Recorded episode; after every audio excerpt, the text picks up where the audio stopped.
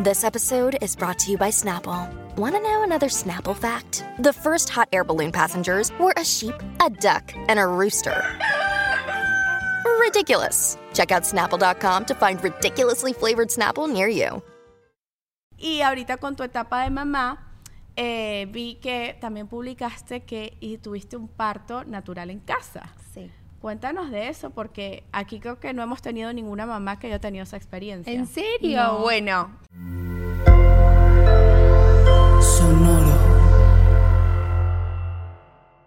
Hola, yo soy Yanto. Hola, yo soy Michi. Bienvenidas a un nuevo episodio de More Than Mamis. Mamis. Hoy tenemos invitada especial, sin embargo, antes quiero hablar un poquito con Michi porque sé que estás en plena renovación del restaurante. Te hemos visto de día, de noche, de madrugada, trabajando incansablemente. Bueno, primero felicidades porque ya pudimos ver en redes que está quedando muy lindo esa, nuevo, esa nueva vibra, así que te da como calma, como paz. Es, la, es, es muy beige mom. Ajá, de- muy beige mom. Ya ustedes saben, aquí Sí. hemos hablado de eso. Pero nada, ¿cómo estás? Amiga, este, cansada, pero muy contenta. Eh, de verdad que agradecida porque a veces uno se queja del que, ay, tengo demasiado trabajo. Y por otra parte, como que toco tierra y digo, o sea, estoy viviendo un sueño en el que he podido reinvertir en mi negocio, en el que tengo la oportunidad de escalarlo.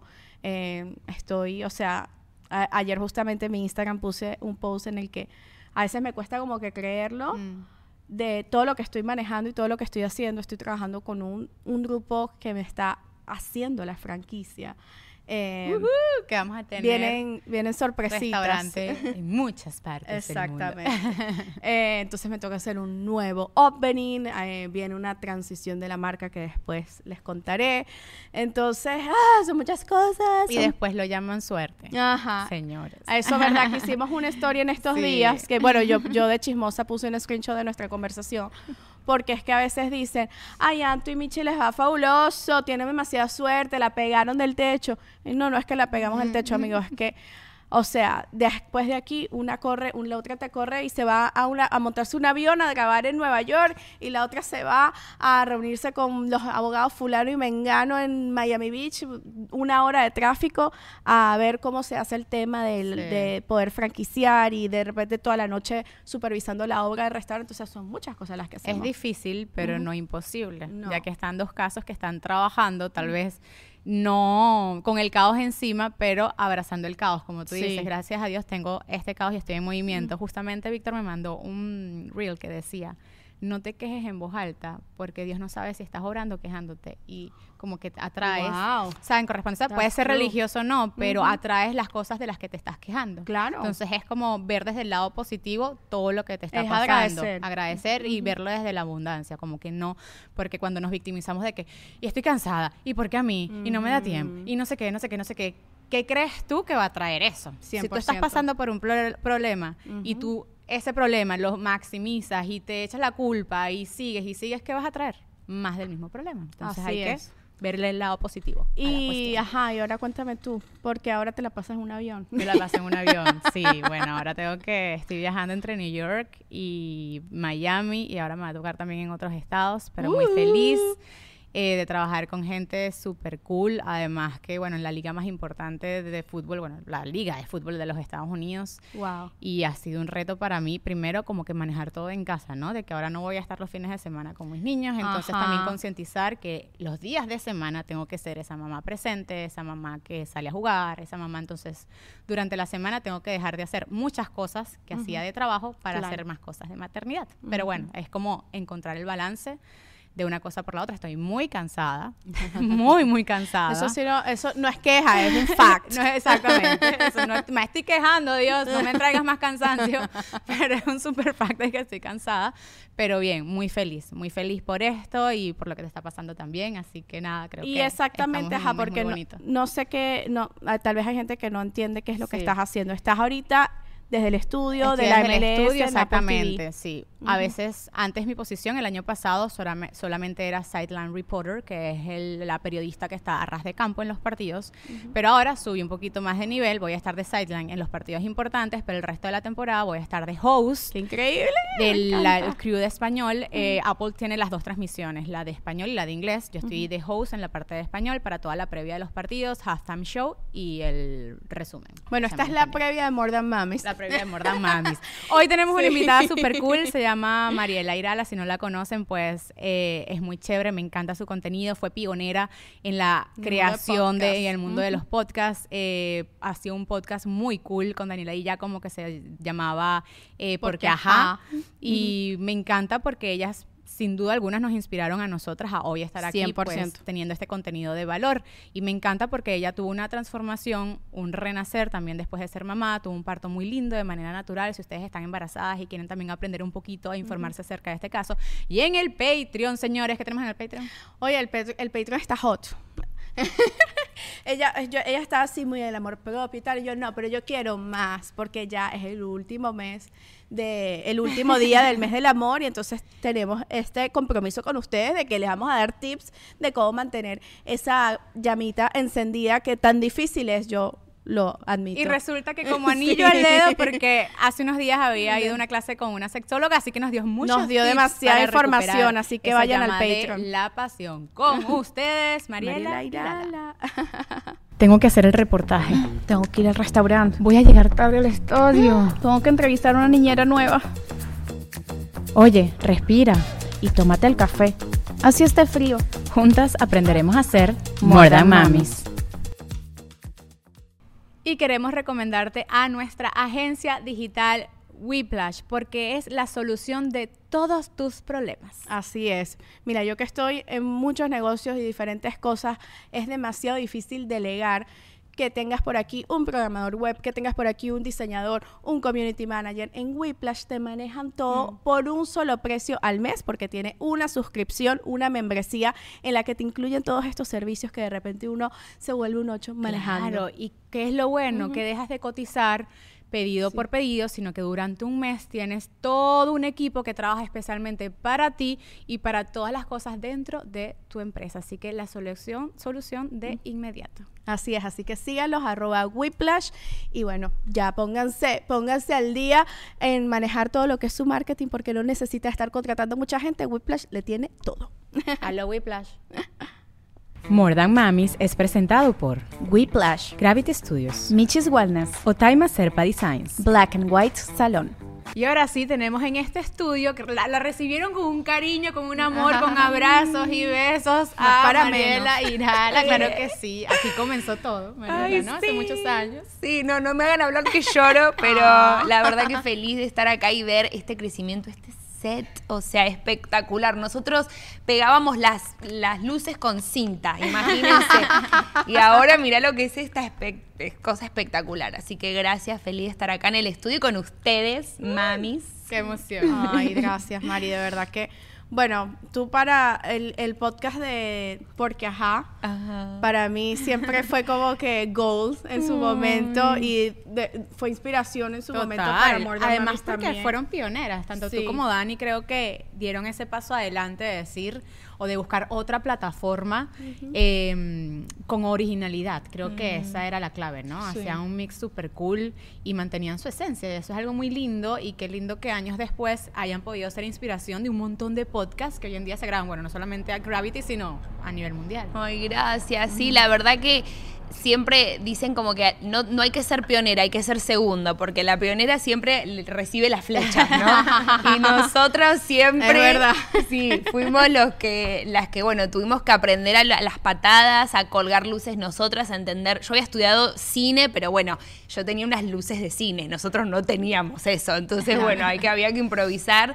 pero fue muy lindo ver ese crecimiento y bueno, ahora Dani sigue con su podcast que amo y, y ver la evolución de tantos, creo que en el mundo anglo había mucho ya, pero el mundo latino nos hacía falta y nosotros que no 100%. tenemos cosas que contar, ¿no? Imagínense. Ah, no, una gente que no le gusta hablar.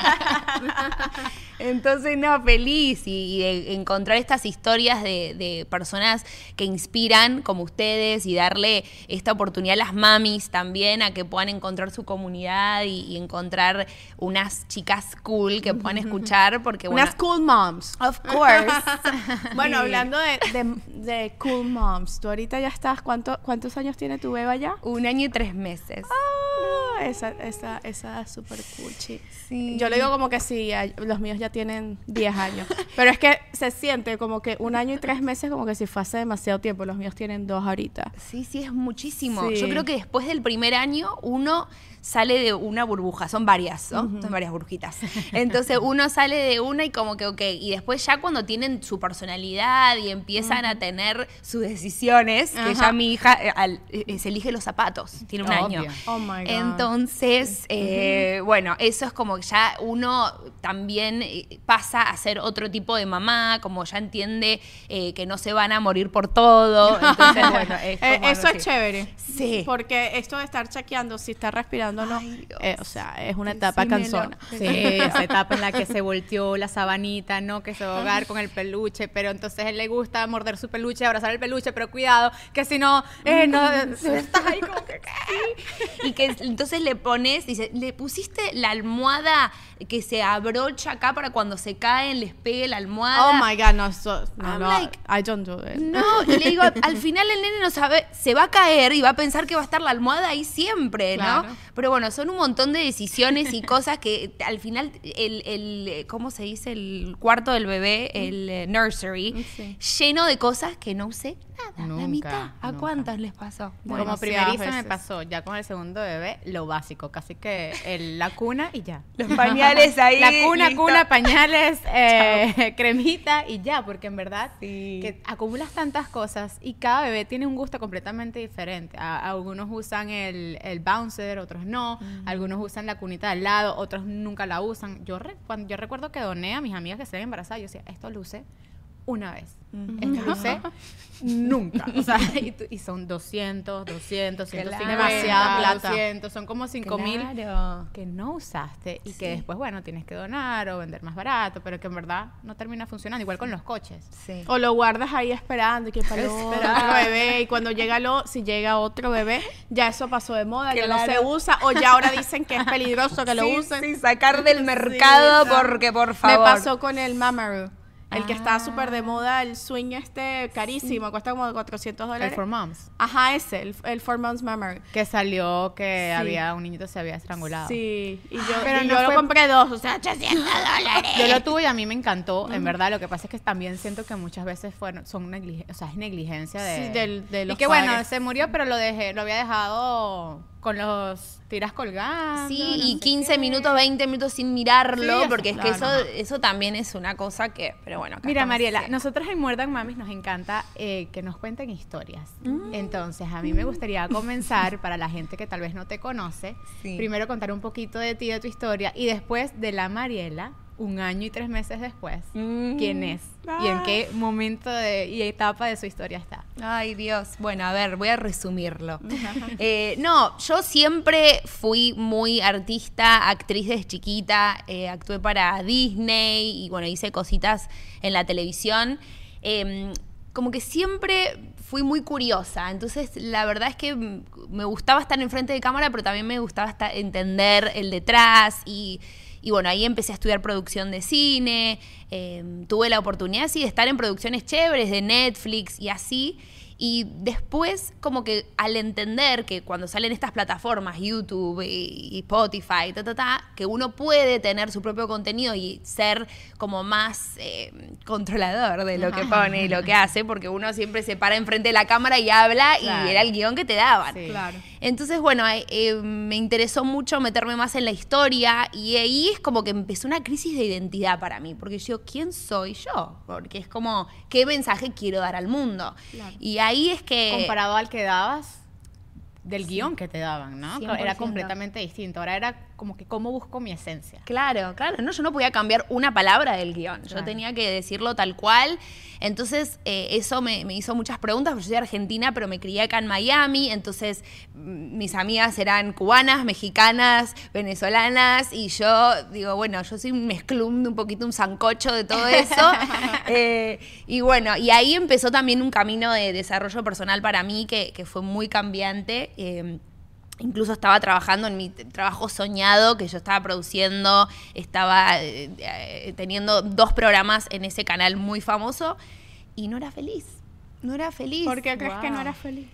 Es que yo creo que lo, lo idealicé mucho y realmente de vuelta estaba entrando en el mismo paquete de que decime lo que hacer y yo lo hago. Entonces era la primera en llegar, la última en irme y todos, ah, ¿haces todo lo que te decimos? Sí, ok. Claro. Entonces la verdad que fue, y yo ya estaba con esas preguntas y bueno, super cursi, pero fui a un seminario de Tony Robbins, que no sé si lo conocen, pero fui. Y fue tipo, mi, mi esposo me dice, vamos a Los Ángeles. Y yo, ok, vamos a Hollywood y no sé qué, y después vamos al seminario. ¿Viste? Como que pasamos, lo pasamos, lo saludamos y ya. Y, y no, la verdad que la primera pregunta que te hacen cuando llegas ahí es, eh, ¿para qué estás acá? Y sos feliz, realmente sos feliz. Y yo, sí, claro, obvio, tengo el trabajo soñado, tengo esto, el checklist, pero me faltaba como sustancia, ¿no? Y, y bueno, y ahí ves mucha gente que se está preguntando lo mismo en todas las etapas de la Claro. vida y te da un shock porque hay- había una mujer al lado mío de 60 años que se estaba haciendo esa pregunta y yo digo, wow, o sea, estuviste 20, 30 años de tu vida en un programa que no te funcionaba. Y ahí fue que empecé a realmente vivir, como yo digo, consciente, porque mm, eh, todas las decisiones que trataba de tomar grandes las pensaba mucho y digo, si, si esto no va por ahí, si no lo siento en mi corazón, no lo voy a hacer. Y bueno, fui, o sea, me agarró tortícolis, me constipada y renuncié porque fue lo peor, que- la peor situación. Me, me dijeron que era una desagradecida, que cómo yo iba a dejar ese trabajo, que había gente de Rusia que venía a pedir ese trabajo. Bueno, todo el guilt trip.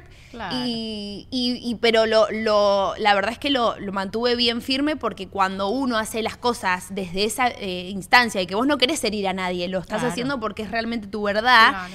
Entonces, viste, la, verdad que me fue bien y de ahí, bueno, surgieron un montón de oportunidades y me abrió la puerta eh, que Dani me dice, ¿hacemos un podcast? Y yo, no tengo idea de qué es esto, pero vamos, vamos a darle. Y empezamos a hacer cualquier cosa y fue un proyecto que se volvió uno de mis proyectos favoritos de la vida.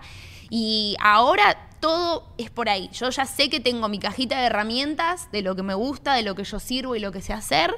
Y lo hago con mucha intención. Si esto me resuena, si esto va conmigo, por ahí voy. Además que yo conocí una nueva versión tuya, que es la versión coach. Ah, bueno. Sí, ajá. Ay, no, sí, yo le tengo miedo a esa palabra porque digo, ay, coach, coach, yo, coach. Pero realmente es, es como uno entender la cajita de herramientas que tiene y Claro. uno sin conciencia dice, bueno, yo aprendí a leer un prompter, yo aprendí a hablar en acento neutro, yo aprendí a hacer expresión teatral, bla, y bla, para bla. que el argentino hable en acento neutro, No, hay que... no, no, no. Me sacaron hay la que identidad.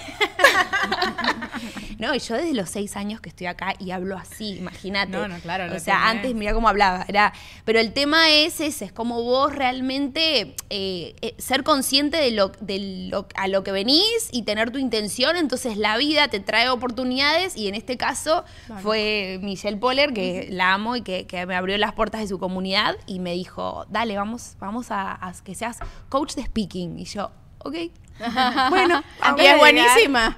Antes de Sí, llegar al tema de- del coaching, me gustaría retroceder un poco, porque yo siento que muchas personas, y bueno, nuestro podcast por supuesto va dedicado a mujeres, en el momento donde no se sienten bien en su trabajo, que tal vez dicen, bueno, eso, me dan un pago mensual, estoy cómoda, estoy en mi zona de confort.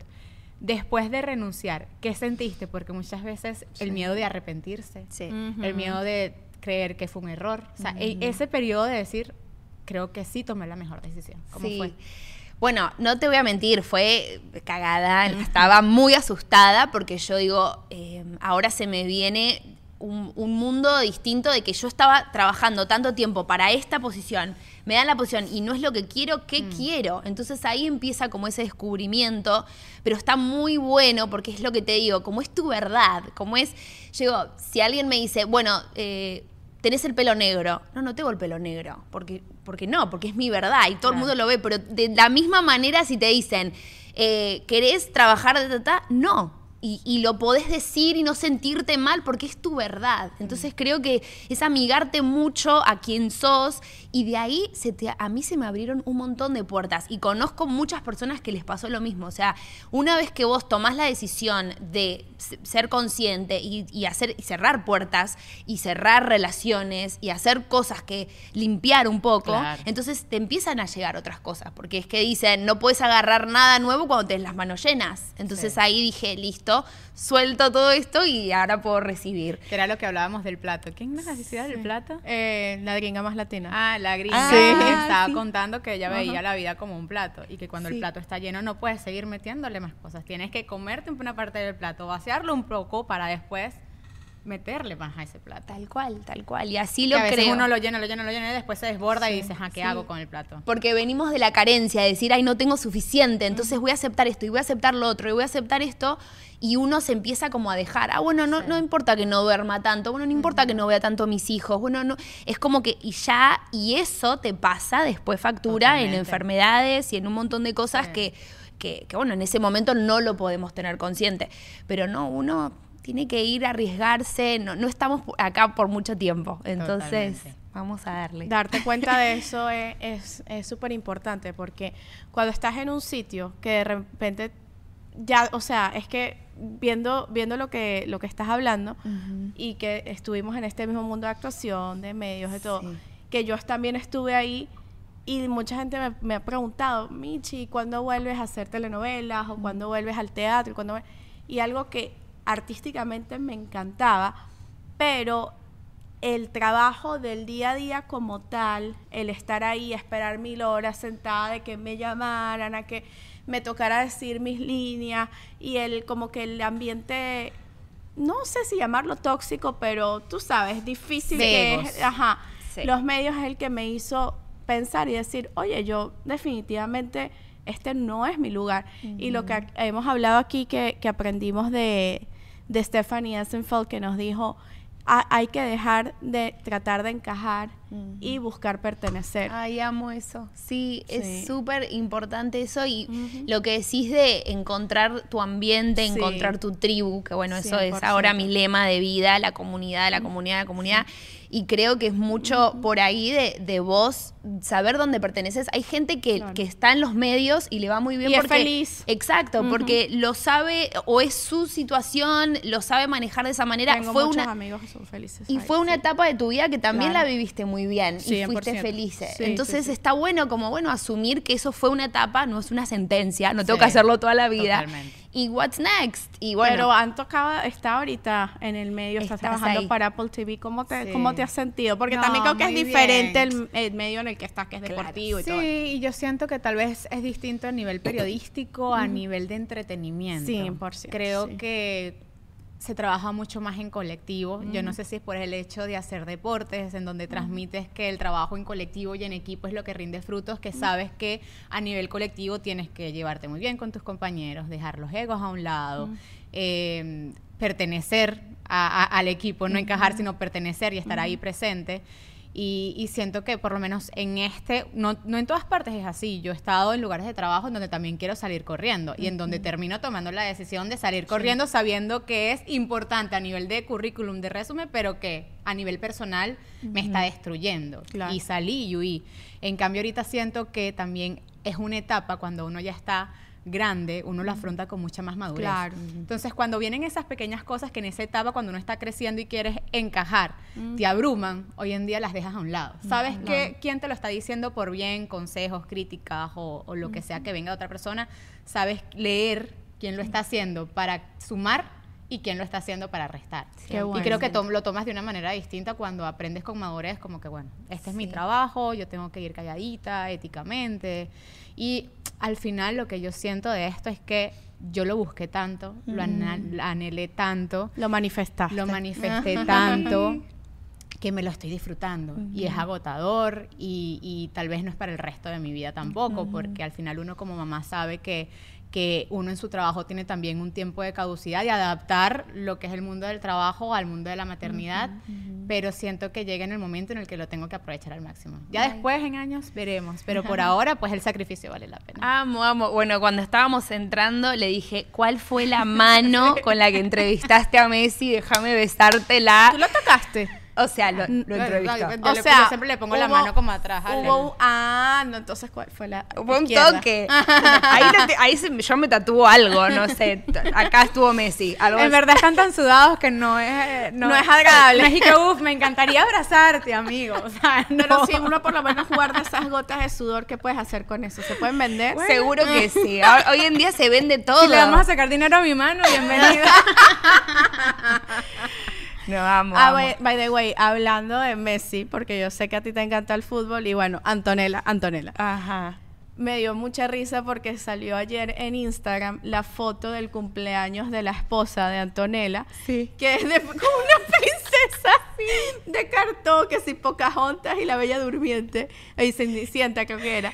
Y me dio risa porque ellos son tan sencillos, o no sé si es parte de la estrategia de marketing que hacen, pero tú ves que de repente, tú sabes, una, uno hace un cumpleaños y es una cosa así, fuegos artificiales, y esta gente que es la más famosa del mundo. Bueno, pero me imagino que tiene que ver ligado. A ella le Claro, gustarán no sé. Disney y las princesas. Porque Claro. para que te hagan un backdrop de princesas de Pocahontas y de Disney y en tu cumpleaños tienen que gustarte las princesas. Sí. Yo O sea, creo que tú, él elegi- tú elegiste el tema. Tú dijiste, mi tema es princesas de No lo sé. Y tiene, y tiene tres varones, entonces Además. aprovecha y dice, si tengo un cumpleaños de princesas, esta es mi oportunidad de hacerlo. Lo que me llama la atención es, es lo sencillo, Sí, ¿sabes? tal Porque cual. ellos pudieran como que no sé, estar en, en el edificio, mm, en el tope de Abu Dhabi Sí. y hacer, no sé, las princesas con esculturas de hielo.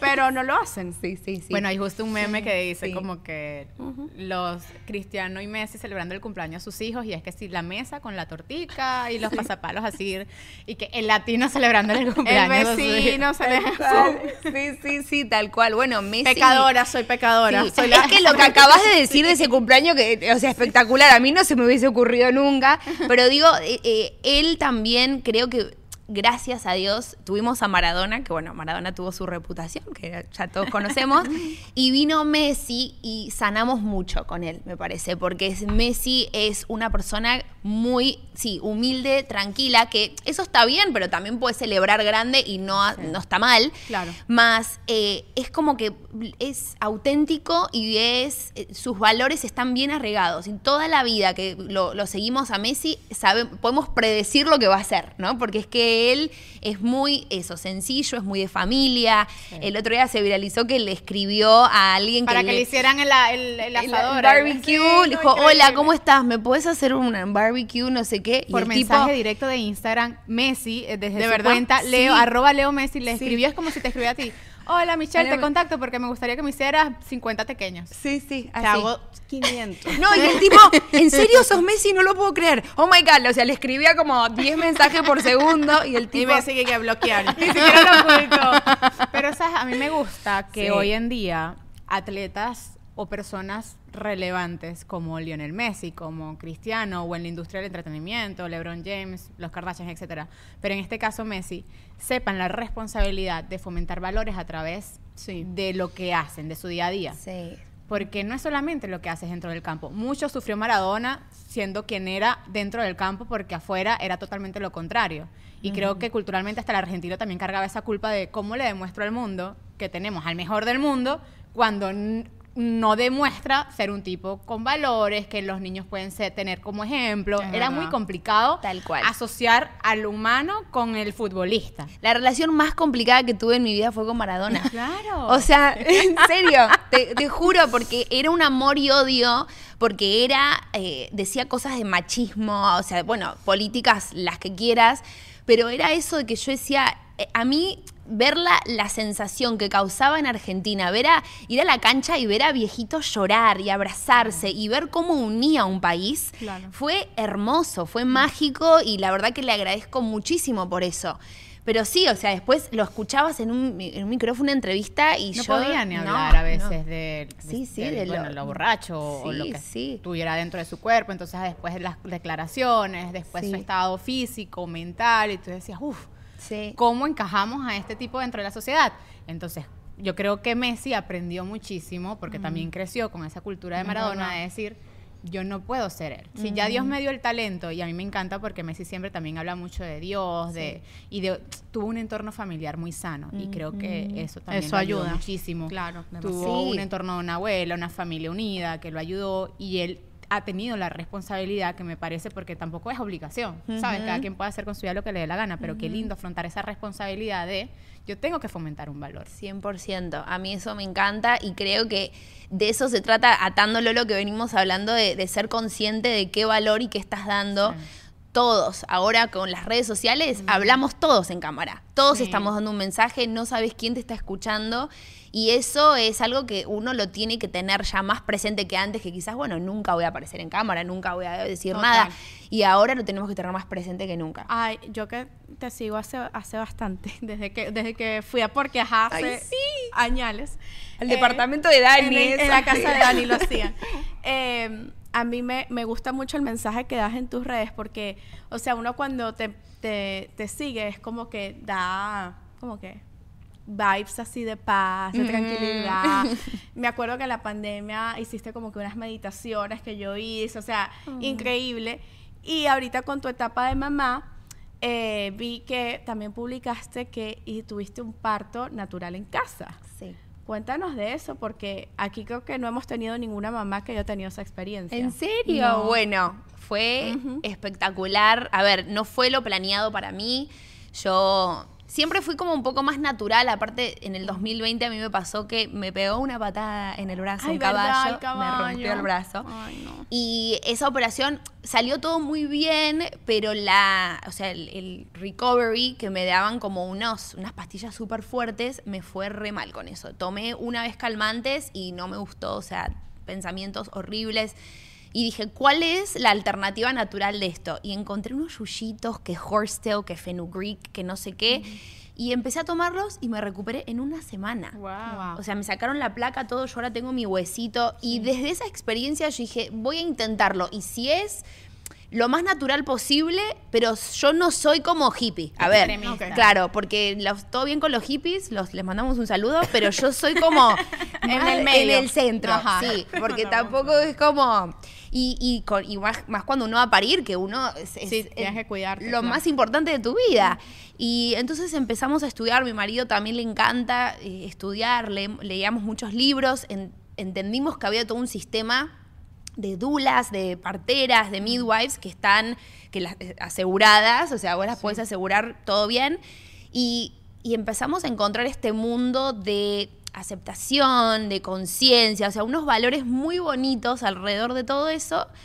Y dijimos, vamos a ver qué tal. Y Nosotros en ese momento estábamos en Houston y ahí había un birth center, que es como entre medio de un hospital y tu casa, porque es una suite, es un hotel espectacular y ahí están, o sea, todos los equipos médicos y vos vas a parir ahí.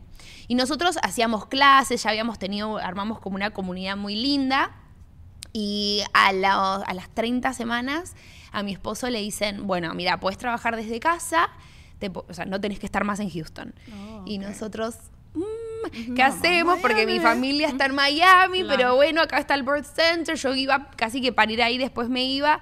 Pero bueno, ya nos trajimos mucho conocimiento a Miami. Y acá no hice mucho clic con los birth centers que había. No. En verdad no, no No sé. te gustaron. En More Mamis les tenemos un reto a Natalie Méndez y es que nos consiga tres pares de zapatos en 30 segundos para cada uno de nuestros estilos. Fashion y sport. ¿Estás lista? Ujú. Anto Sport y Michi's Fashion. 3, 2, 1.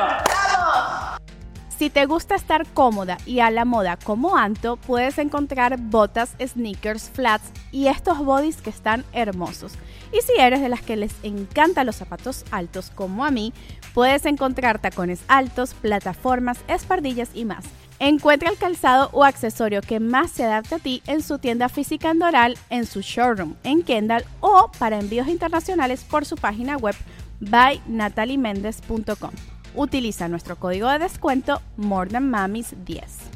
Chicas, creo que lo logré. ¿Ustedes qué piensan? Una de las decisiones más importantes a nivel familiar es el seguro, estar asegurado, tener un seguro que no desajuste nuestro presupuesto. Por eso recomendamos a Edurango Insurance, el CIMAR. Ella se encarga de conseguirte el seguro que se ajuste a tu presupuesto y a las necesidades de tu familia. Además, están en muchos estados del territorio de los Estados Unidos, así que usted solamente tic, tic, tic, contacte, llame o puede ingresar a edurangoinsurance.com. En Instagram también las buscan como Edurango Insurance y ahí les dan las mejores opciones para que tú y tu familia estén asegurados. Hola mis Mamis, estamos en Miami Dentist for You.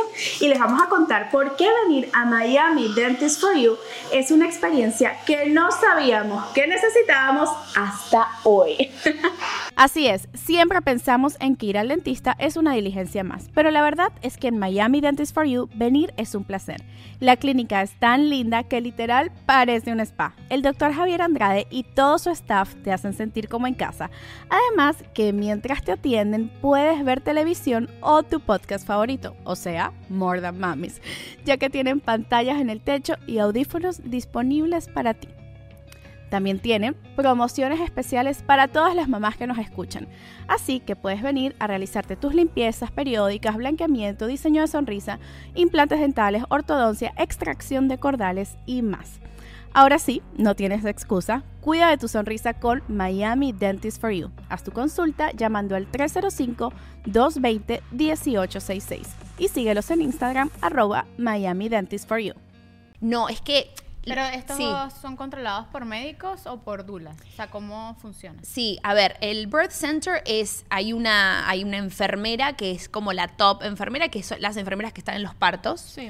¿No? O sea, y que Una tienen, midwife sí. Ah, una midwife. una midwife, claro, que, que es nurse y también es, es midwife. Pero ellos tienen esta filosofía de que vos sabes parir y que tu bebé sabe nacer. Entonces, claro que hay complicaciones y que pueden haber cosas, Sí. más ellas como te pueden ayudar, tienen tanques de oxígeno, saben revivir al bebé, o sea, tienen muchas, están muy capacitadas, pero es más el trabajo tuyo, no es como que ellos van a hacerte todo y vos te quedas ahí y nada.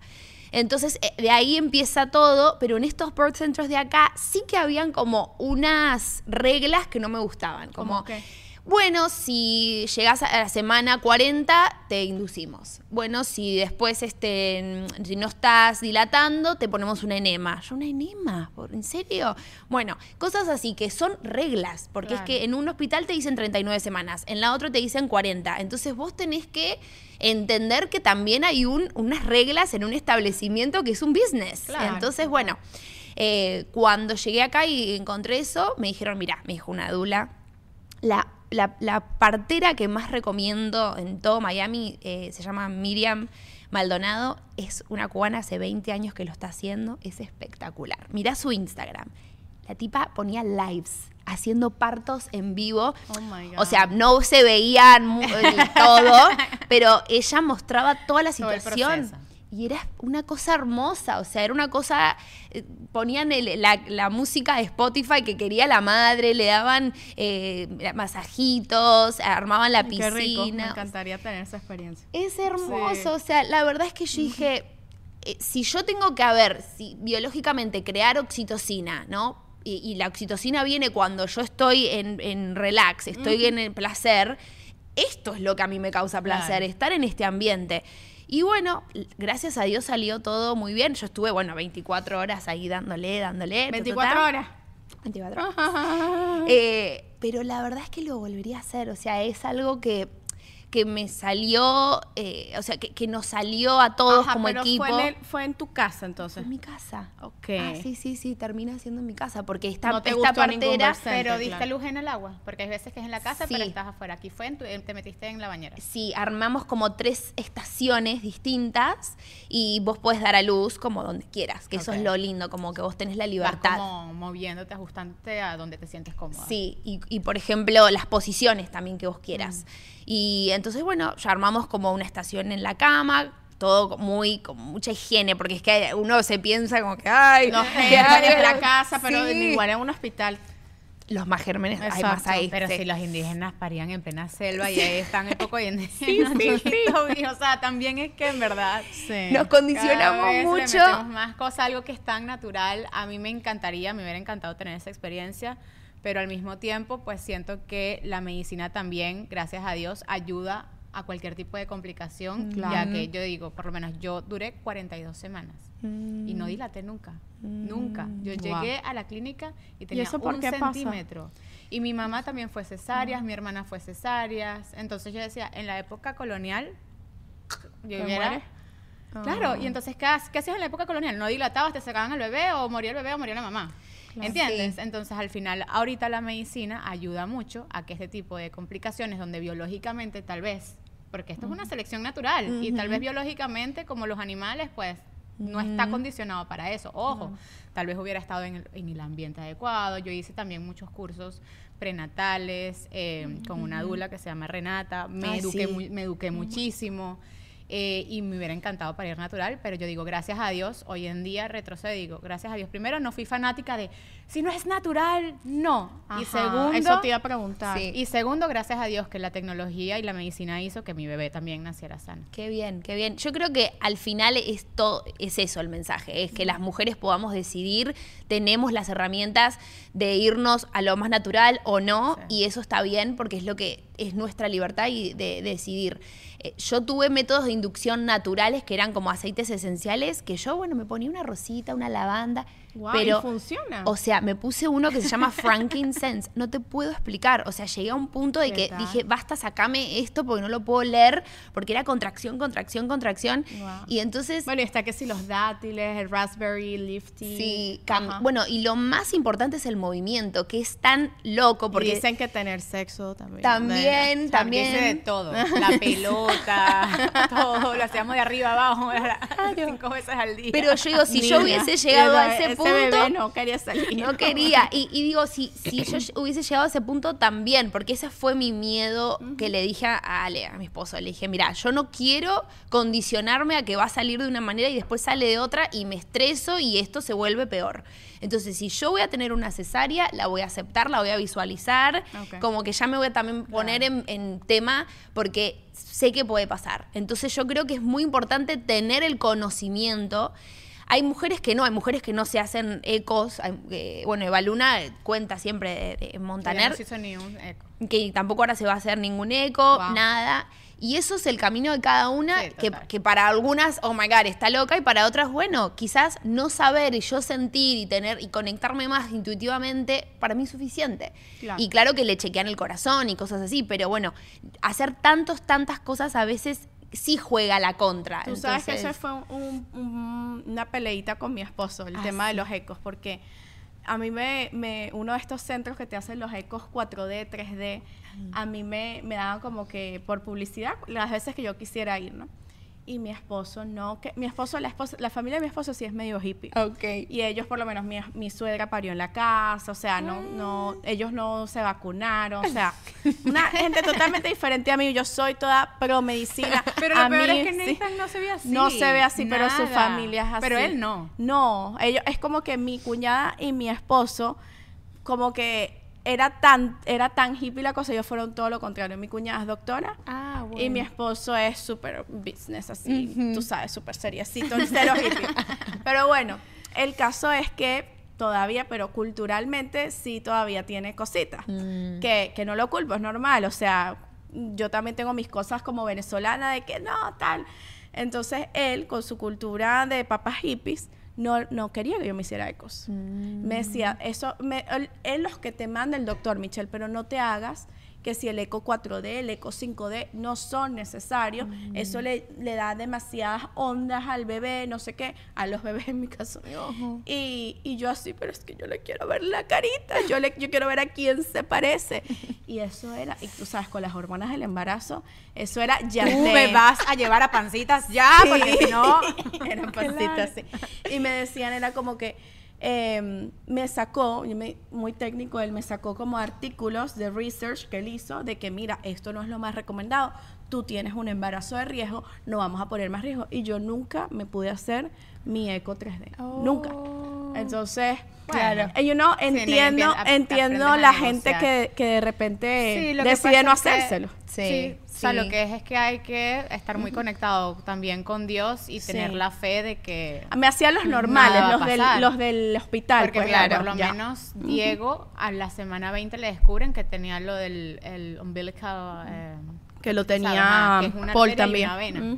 Entonces Sí. tú tienes que ir, a partir de eso, tú tienes que ir rastreando el embarazo porque es que la comida no les llega, o sea, pueden hacer con muy poco peso. Entonces al final son No, condicionantes. no le ¿sabes? pasó a mí, no le pasó a No, a mí niña no le a mí tampoco. es gigante, pero Muy no descubrirlo y que el bebé nazca con poco, meses, con poco Es peso verdad. o que termine sin... eh, el- el- ellos me decían, la consecuencia mayor es que te los tengamos que hacer una cesárea antes porque no es- está dejando de crecer. Son ese tipo de cosas que tú dices, ay, si un médico no me hubiera dicho esto. Claro. No, ni ¿Qué pasa? son muchas cosas. Pero bueno, el caso es que tu experiencia fue fabulosa, gracias a Dios. Y ajá, en ese No, momento. envidia de la buena, en verdad. Mira, Sí. yo tengo una amiga en Panamá que ya se hizo todo un álbum, de, tiene el álbum de fotos de todo el día. Ella se Ah. llevó un fotógrafo a la casa. Yo tengo close-ups, o sea, yo verdad. tengo tiros, tiros de, De de la- largos y abajo. tiros de abajo. Bellísimo, sí, o sea, nace y tengo tengo dos y tu close-ups. esposo veía. Mi esposo recibió a la a Eso la es muy bebé, bello, a mí sí. me hubiera encantado, en verdad que es el, Sí. es el panorama ideal Claro. de, de un parto. Pues tú sabes que hay gente que dice que, bueno, esa fue una, conver- una- es una conversación que uno tiene antes de, de parir y- o, o, eh, lo que sea, si sea cesárea pa- o, o parto, que si el esposo va a ver cómo sale, porque hay uno, bueno, mi esposo se, se, o sea, se desmaya si me ve, o sea, él decía, yo no quiero cortar cordón, yo no quiero ver sangre, yo no quiero ver nada. Claro. El día que yo tuve la cesárea, ese hombre estaba así. Y veía. Y, le, y, y dó- ¿dónde le corto? ¿A cuál le corto primero? Ay, qué hermoso. Él quería hacer todo, Mm. pero yo, yo estaba en shock. Y yo, ¿de verdad? Wow. Y él veía atrás de la cortina y todo. Sí, sí. Pero él era de que, no, yo necesito keep this sexy. Yo no quiero ver nada de, nada de cómo está eso allá Keep abajo. pero fíjate, al final sí. Sí, Sí lo ellos les- se les pasa rápido, me parece, porque bueno, en mi experiencia así fue. Pero el tema es que él estaba muy involucrado y creo que también eh, es, es todo eso, al involucrarnos tanto, porque la midwife y la dula están ahí y están mirándote a vos. Quizás en un hospital sí hay, hay como más movimiento, más gente, no sé qué. Entonces, todas las preguntas que mi esposo tenía, todo lo que sentía, había alguien ahí que le estaba respondiendo, que le, lo estaba educando. Y él, bueno, la verdad que un trooper porque se, estaba ahí haciéndome chistes. Yo me iba a, a Planeta Parto y cuando volvía, él estaba ahí haciéndome reír y yo, ok. Eh, pero creo que todo eso también hizo parte de que la experiencia sea muy bonita porque al fin también el hombre tiene, el padre tiene mucho que ver. Y él también debería elegir y debería ser parte de esta experiencia porque ellos quizás eh, no lo, no- como no lo sienten adentro de la panza, les cuesta sentir un poquito más Sí. la paternidad. Sí. Y que estén ahí, yo creo que eso fue lo y mejor. por eso yo siempre recomiendo estos cursos Sí. prenatales porque involucran mucho al papá. Y el papá entiende mucho más lo que estás pasando y lo que vas a pasar. Entonces, en el Claro. momento de estar en el hospital o en tu casa, él entiende cuál es su misión. O sea, mi misión es esta, esto es lo que va a pasar, si no pasa esto, Sí. ¿cómo Víctor, puedo ayudarte? Víctor vio Claro. o cómo, cómo fue sí, el caso de él. Víctor, la- bueno, las mías las dos fueron cesáreas. Él fue a todos los cursos prenatales también conmigo. Mm. Y mm, después estuvo perfectamente, vio cómo cortaron. Es más, él estaba como impresionado porque con el segundo embarazo yo tengo esta zona como muy fuerte y fue como complicado abrirme las capas y Uy, estaban porque estaba, bebé claro, ya, ya era el segundo, la el segunda segundo, cesárea. y tenía como no el que lo, pero la cicatrización por dentro Fuerte, Y entonces más fuerte. como que abrir y entonces tardaron mucho como en sacarme a- al bebé porque no podían abrir y, ah, me miraba así como que tratando de no poner caras y yo que mira amigo o sea está fallando Te en tu conozco, misión". Claro, por lo menos. y huele a quemado no te olvides que claro en plena operación huele No me acuerdo, que tenía tan, tenía, yo parí en pleno, eh, no queremos asustarlas el parto Sí. Bueno, yo digo parir porque yo siento que yo parí. Esa vaina fue un parto, igual que fuera una cesárea, porque fue demasiado estresante y igual sufrí dolor.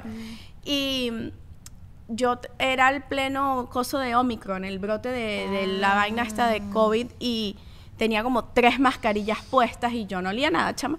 Pero eh, nuestra experiencia fue un poco traumática y justamente la estábamos hablando en el podcast que, de Marriage Confessions, el que hago con Nathan. Y hay una parte en la que hablamos que, que, que yo molesté porque me dijo, o sea, sí fue cool estar ahí, pero fue, o sea, me gustó obviamente como padre estar ahí, pero fue demasiado traumático. O sea, como que él no lo recuerda y yo tampoco, entonces eso es algo que we're healing y necesitamos, no sé, hacernos un, un retiro, no sé. O, o él dice que, que se nos quitará si tenemos otro hijo y esa experiencia. Ay, qué lindo. Lo que pasa es que hay un, un- un momento de estrés. Sí. O sea, Sí, y el cerebro trata de. Yo creo que la, la- o sea, el, el ser papá y ser mamá. O sea, viene de Dios y hay algo en nuestro cuerpo que está diseñado para tratar de como que olvidar y sobrepasar eventos de trauma o de estrés. Sí. Y en verdad, cuando uno está en quirófano comparado con un parto natural, en donde, bueno, estás dilatando, vas Sí. faltan dos centímetros, ahí viene, sigue pujando, que es un Sí. poquito más, tú, tú tienes más el control. No, y una cesárea de emergencia Tú que fue mi como- caso tú cero como control. mamá en claro. un parto va- vaginal tienes demasiado el control Claro. de tu cuerpo, de tu respiración, te vas guiando. Creo que eso te calma mucho más como mamá. Sí. En cambio, en la cesárea es un quirófano con 20 personas que no conoces. Chama, es demasiada gente, ¿verdad? horrible, con una luz blanca que miras arriba. Que todo el mundo está diciendo, te- todo el mundo te trata con amabilidad porque te tienen que tratar con amabilidad, pero tú no tienes el control. Y tu esposo tampoco tiene el control. Entonces es un momento de estrés que recuerdas poco o nada. Yo tengo flashes, pero yo decirte, recuerdo el momento exacto, cuando salió, no sé qué, no. Claro. Porque Sí. tu cuerpo está, es como, que todo salga bien, quiero escucharlo, quiero, quiero gritar, no sé qué, que me quiten esto. ¿sabes? Chama, es Claro. épico. Yo creo que ese momento en la vida es como que de verdad te marca un antes y después. Yo, tú como que cuando cierras los ojos, ¿qué es lo que recuerdas de, de No. ese momento? O sea, y, Sí. y- y cómo fue? O sea, fue- fueron 24 horas y las 24 horas estabas pujando. O sea, ¿qué hacías en la piscina, en la pelota? ¿Cómo, era, cómo es la cosa? No, 24 horas con contracciones que iban y Ah, venían. La- lo bueno de la contracción natural es que va y viene. Entonces es una ola de dolor, pero después se va a cero. Entonces yo me dormía. O sea, literal, pasaba ¿Y la ¿Cómo hacías contracción. con el dolor sin epidural? Eh, Yo era- tuve contracciones también. Sí, yo también tuve. Sí. Pero no Sí. sé parir, pues, o sea, sí, eh, No, pero la contracción creo que es peor que, que parir. ¿Sí? O sea, sí, 100%, porque cuando vos pujas con la contracción, es lo que la contracción quiere. O sea, la contracción Las que necesita, sí, Sí. quiere que vos pujes porque vos te querés sacarte esa presión de adentro. Claro. Entonces yo ten- me hacían masajitos, tenía control, pero la verdad era aguantar y resistir. Yo tuve que hacer como un, un- algo que me gustó mucho es que te mm, amigas con el dolor, porque el dolor es distinto acá. El dolor en todas las otras ocasiones lo rechazás y querés que se vaya y me tomo un Tylenol y hago esto y para que no me Ajá. duela. Acá el dolor es necesario para que nazca tu bebé. Wow. Entonces vos tenés que amigarte y decir, vamos, vamos a sentarnos vos y yo con el dolor. Vamos a negociar, Sí, escúchame, yo quiero mi bebé. Interesante. Yo quiero mi bebé y yo sé que tengo que pasar por vos. Entonces vamos a sentarnos y yo voy a aguantar, voy a resistir, voy a quedarme bien presente con vos y después vos me das a mi bebé. Era como la negociación. Qué lindo. cool. O sea, qué, li- qué- qué raro, pero qué lindo. Sí, es muy raro. Pero lo que te iba a decir también en, en estos casos de que uno pasa quizás experiencias que no son tan ideales, Sí. Es la historia que vos te vas contando. Sí. Porque tu mente no sabe la diferencia Claro. entre lo que pasó y lo que quizás vos querés que, que- que Qué po- quede. Qué importante eso. Sí, entonces si vos querés ca- cambiar la historia, la cambiás. Entonces, ¿qué funcionó para vos ese día? ¿Qué fue lo Viste maravilloso? que si eres coach. Me sale, ahora estoy en el rol. Estoy en el rol. Pero, pero digo, eso fue, me sirve mucho. Porque Está sí, bonito. también Sí. creo que uno idealiza todo, todo, todo. yo, y yo soy así, yo soy la que me pinto la película. Yo me Claro. llevé hasta una luz como esta del estudio para tomarme Ay, la foto muero, con mis dos hijos. Mi amor. No pasó, amiga. Yo creo demasiado a Michelle que ya con su luz. Así yo llegué y el doctor, ¿y qué? ¿Para qué es? Ah, no, no. El primer look de mi bebé eran medias eh, amarillas, el pantalón rojo, un gorro violeta. No, Yo, Mari, por ¿por favor, qué? porque no lo pensé. Y Cuando salió, claro, entré, al- me, me dice la partera, yo te, la- te ayudo, ¿dónde está la ropita? Ay, no sé, le digo, está allá, creo que no sé qué. Y la tipa agarró, tú, tú, tú, y, y yo, ay, por favor. Entonces la primera foto es la del segundo Claro, día, no el primero. Claro. porque- sí, y, y bueno, algo que no estaba planeado es que salió 4 kilos 400 mi beba. Grandísima. Una, Grande. un pan dulce. Son más de 8 libras. ¿no? Sí, una, Wow. una bebé eh, de un mes ya me salió. Entonces, eso no estaba en los planes, pero por Y te- suerte. y, perdón, like, if it's Sí. too much information. Sí. No. Sí, like, por así te rompes. ¿Qué, Eh, pa- qué pasó? Porque es pasa- tan grande. Pasa, pero no me pasó. Porque es que, a ver, good. yo pujé en distintas partes y una cosa de estar con una midwife que tiene mucha experiencia es que ella te entra a la piscina cuando ya sabe que vas a, estás en, en ese proceso. Ella me escuchaba gritar y ella ya sabía en qué etapa yo estaba. O sea, esas tipas son unas duras. son increíbles. Y ella me metió a la piscina y yo en la piscina estuve 15 minutos y salió Gali. ¿No te mandaron a dar como unos mensajitos semanas antes con aceite? Ahí en el Ah, sí, perineo. claro, para sí. irlo- Ahí están como aparaticos y todo. Para Sí, bueno, y, y sexo con eso también, porque eso también... Ya va, ya va, ya Para todo. Me- ya va, me perdí. ¿Cómo que sexo con el, sexo con el aparatico? El aceitito. Ah, ok. Sí, sí, sí. Yo dije, Eso no entra, no, no, no. Sí, yo dije, ah. No, no, no. El bebé sale con eso en la mano. Mira, pero rescatando lo de antes, me gustó mucho de crearnos también como qué recuerdas bonito y esa es tu historia, contar Eso, ese o lado de la sea, lo voy a trabajar. Sí, Gracias, con Y lo, y lo hablaré con él. sí. Mira, al principio del programa te pregunté quién era la Mariela de antes, ahora, para resumir Sí. en poquitos minutos, ¿en qué se ha convertido la Mariela un año y tres meses después de ser mamá? Bueno, yo ahora entiendo que, por ejemplo, hoy mi misión es comunidad. Entonces trato de, de hacer como una palabra que me va, el año va a ser alrededor de esa palabra, ¿no? Entonces, eh, antes era como que, sí, agarraba de todos lados. Ahora quiero concentrarme en una, entonces mi palabra es comunidad. Estoy creando comunidades y soy parte de una comunidad muy linda que se llama Créetelo, que la amo. Y Lo máximo. sí, que bueno, también acá estamos. Eh, y, y- y para mí eso es como el, el foco y- que yo estoy dando es la calidad de vida que yo estoy teniendo. Entonces, la calidad de las amistades, a lo que le estoy diciendo que sí, la calidad de la comida, la calidad de la música que estoy escuchando.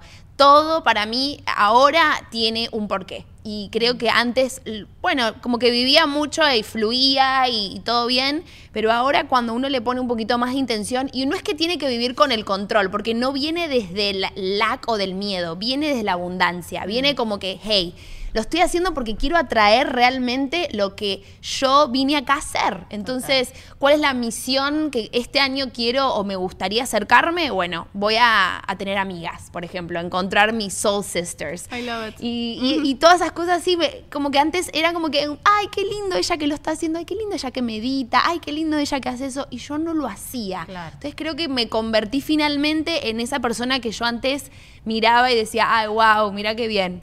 y ahora es como, bueno, I'm trying, ¿Y ahí ¿Cuál voy. fue tu mayor herramienta para dar ese paso? Porque suena fácil, ¿no? Yo de Sí. repente entonces dije, bueno, yo sí voy a hacerlo, pero ¿cuál Sí. es la herramienta para decir, mira, yo voy a hacer esto, a tener este mindset? Porque es muy difícil, ¿no? Pasarse ese switch y decir, yo puedo con esto. Sí, creo que es empezar a, decirte tus verdades, ¿no? Hay, tenemos como a veces mieditos y cosas y creo que hay que sacarlos a esos miedos y trabajarlos. Entonces, sea terapia, eh, la terapia a mí me ayudó muchísimo, eh, journaling, escribir, escribir mucho, todos mis pensamientos, mis deseos.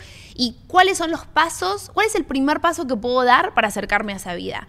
Eh, y quizás es un paso muy, muy chiquito. Y, y si vos te, sos consciente, la vida te lo va trayendo. Yo a Michelle eh, Poller siempre le digo de, de créetelo. Ella estaba todo el tiempo en mis historias. Y yo, ay, esta chica está todo el tiempo. y, y después, claro, digo, Claro. pero ¿por, por qué me está llegando Michelle Poller? Y empiezo a leer, a escuchar. Y yo digo, oh my God, era lo que estoy buscando. Pero Fíjate. estoy yo en mi programa viejo de que, ay, no, no sé qué, qué es lo que buscaba en in- Instagram, Claro. qué es lo que buscamos en Instagram, esa es la pregunta, ¿no? Pero digo, ¿qué, eh, ¿Comunidad? sí, sí, pero, pero entonces, ¿cuál es el próximo paso? El Claro. próximo paso es asociarme a una comunidad. No, voy- no puedo estar en todas, entonces me acerco a una. ¿Quiero comer mejor? Bueno, listo, como mejor y me digo mis verdades y, me, y digo lo que tengo que escuchar. Entonces, eh, me parece muy importante eso y tener eh, amigas que te ayuden en ese proceso. Que vos tengas una amiga que admirás y vos digas, ay, me encantaría eh, trabajar la ética que tiene Anto, me encantaría ser tan alegre y festiva como Mitch. Entonces me voy acercando a estas personas que me van a inspirar a eso. Y creo que la, o sea, la verdad, verdad es las personas que te rodeas. Eso va a ser lo que, lo que te va a impulsar es a la vida que condicional. querés. Quedamos Yo con también. esa frase Vamos, ahorita para irnos al Patreon. Este es nuestro último episodio en el mes del amor. Así que vamos a hablar un tema que no tocamos aquí en la mesa. No, pero esto es amor. Lo que acaba de Bueno, decir. es amor, este- pero el amor- Este, este es el clic que va para ahí. El amor de pareja. Desde porque me Sí, encanta es esa verdad, el amor propio, 100%. de- Ay, Yo sí. creo que nuestro alrededor condiciona mucho nuestra esencia. Y Sí. cuando encontramos en nuestro alrededor la gente que realmente nos suma, nuestra esencia es completamente diferente. 100%. Es así. Yes, yes. Y en Patreon ya saben que pueden ingresar en el clic que tenemos aquí en la descripción. Son 5 dólares al mes para pertenecer a nuestra comunidad. Nada más que de 5 comunidad. dólares. Exactamente, y tienen beneficios. Nosotras le, hablando de café, les- en el mes del amor dijimos, bueno, hacemos una tarjeta de Aunque Starbucks mi- colectiva. A- aquí, Ajá. aquí, abusadorcita, mira. ¿Quién? ¿Hay ¿Alguien como qué? Está No, café? porque es un café que le damos a nuestra comunidad y cuando nos metemos en la cuenta, de repente casi que un termo, eh, la- Un- los granos de café. Sí, o sea, casi que si se hubiera podido comprar una máquina, la compraba. y yo como que, mano, no, no, pero casi todas son Casi muy panes y se Ah, su bueno. café. Pero Ah, las bueno. están regañadas. No se sientan mal si usted lo hizo. Hay momento de recapacitar. La próxima vez se compra un solo café para que alcance para todas, que tuvimos que meter como cuatro veces a la tarjeta. Sí, sí, sí. Wow. Bueno, esos son el tipo de detalles que tenemos con nuestra comunidad. Hacemos giveaways, tenemos un chat en el que hablamos y nos desahogamos muchas veces. O sea, hay veces que digo, ¿con quién hablo esto? Y yo, ah, con mis mamis de Muerda Mami. este, así que, que bueno, ya nos vemos. Vamos a hablar con Mari en Patreon de eh, cómo cambia la relación en pareja una vez que Uh. llega eh, la bendición a casa. Ay, Dios. Así que bueno, nos vemos por allá. Chaito.